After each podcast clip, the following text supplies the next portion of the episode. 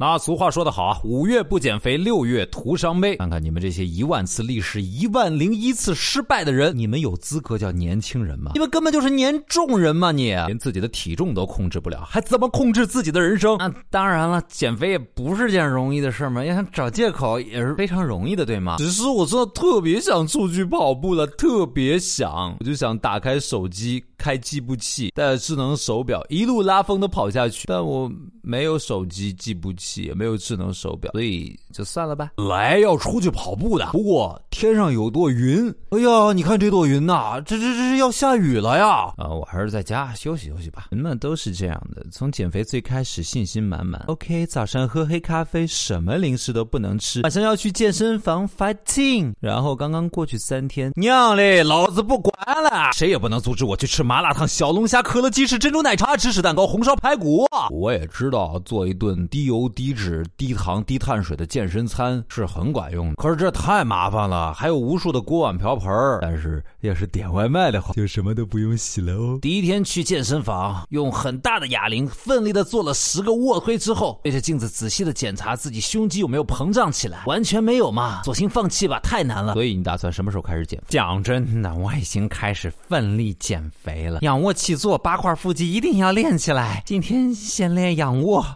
明天再起坐吧。太难了，太难了，你永远不会懂。比一个人吃火锅更寂寞，是一个人因为怕胖不敢吃火锅。他们都说没毅力的人减不了肥的，谁说我没毅力了？你看，起码胖这件事儿，我已经坚持了几十年了。我们高中班上有一个胖姑娘，特别爱迟到。那天她又迟到了，还说自己出了车祸。班主任当场就火了，说：“我看看你哪儿受伤了，又给我扯谎，是不是？”这胖姑娘特别委屈的说：“真不是，我被车撞了。”了，人家的车撞坏了，不让我走。呃，那一刻我觉得好像胖也不是什么坏事儿。我有个差不多的经历，我们班上的一个大胖子，那次得了疾病进了急救室，半个多小时以后，医生出来又跟他家长说：“对不起，我们尽力了。”他妈当时就快晕过去了，医生赶紧扶过他说：“我们四个医生合力都没把你儿子抬上手术台，能不能召集些家人帮我们一起抬一下呀？”虽然说有些人呢是怎么吃都吃不胖。听这些节目没什么感觉，但是对绝大多数人来说，尤其是那些已经不再年轻、开始年重了的人，减肥呢是这辈子永远的话题。在你的减肥道路上，还遇到过什么艰难困苦？可以跟我们一起来分享一下吗？新浪微博找到扬州就是羊肉串，或者在我们音频下方直接留言，说的最有意思的，我们会有奖品送给你哦。嘿，嘿。